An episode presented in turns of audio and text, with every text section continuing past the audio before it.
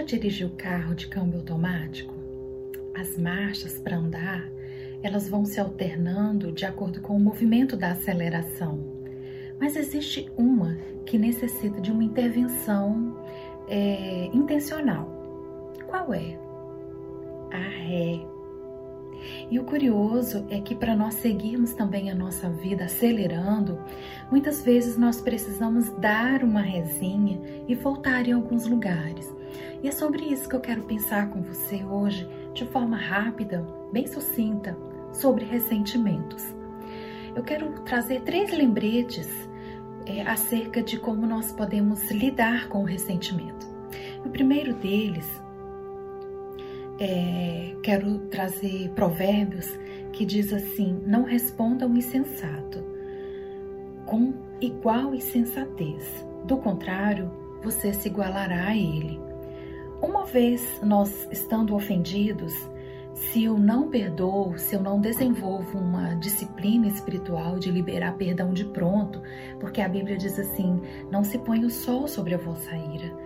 Ah, antes a gente precisa refazer esse processo e não dormir e deixar que, que aquela mágoa, aquela ferida vai virando dias e dias.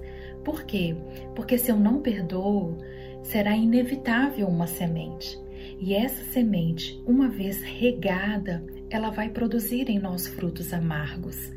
Então, a primeira situação que eu gostaria de pensar contigo é que ressentimentos não têm parte na vida do cristão.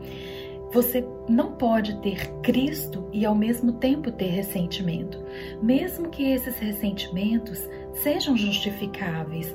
Alguém o feriu, te maltratou, alguém o traiu, ou mesmo planos que foram frustrados ou relações amorosas que foram desfeitas. Bom, justificados ou não. Ressentimentos são venenos desastrosos para nossa vida interior. E como corpo de Cristo, se você permite essa sementinha sendo regada, inevitavelmente você também vai produzir frutos amargos no corpo de Cristo. Portanto, decida agora mesmo que os ressentimentos não terão parte na sua vida. Uma segunda situação é uma citação de Stanley Jones, muito curiosa, que diz: Lembre-se que ninguém nunca o tratou pior do que você mesmo tem tratado a Deus. E mesmo assim ele perdoa e esquece. Eu vou repetir: ninguém nunca o tratou pior do que você tem tratado a Deus. E mesmo assim, Deus perdoa e esquece. Ou seja, Ele não está nos pedindo algo que não possamos fazer. Ele faz por, no, por nós. E Paulo diz aos Filipenses que seja a nossa atitude a mesma que, que tem em Cristo Jesus. Ou seja, nós podemos. Se nós decidirmos validar isso em Deus, nós podemos abrir mão desses ressentimentos. O perdão, ele ele é um mandamento. Então, quando a Bíblia diz que as misericórdias de Deus são renovadas a cada manhã, implica que, da mesma forma que eu quero que o perdão de Deus me alcance, ele diz na palavra de Deus que eles serão perdoados na mesma proporção em que eu perdoo, né?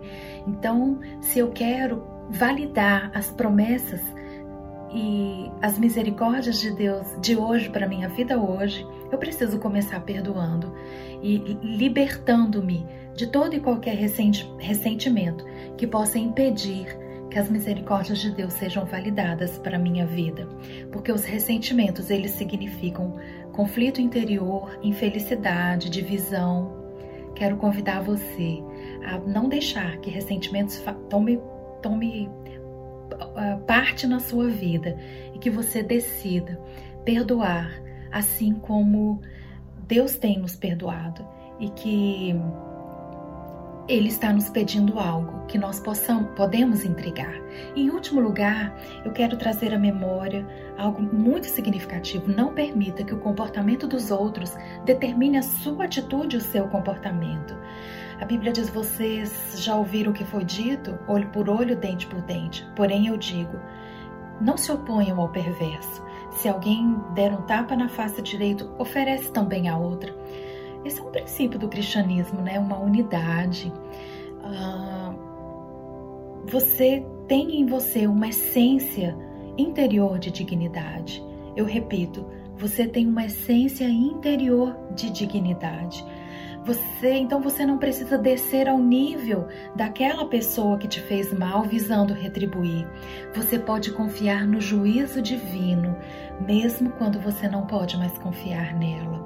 Portanto, que ela fez, o, o comportamento dela precisa ser é, resol, resolvido, né, resoluto aos pés da cruz do Senhor Jesus. E não permita que este comportamento venha determinar o seu, né? Deixa que Deus faça juízo em seu favor. É isso aí.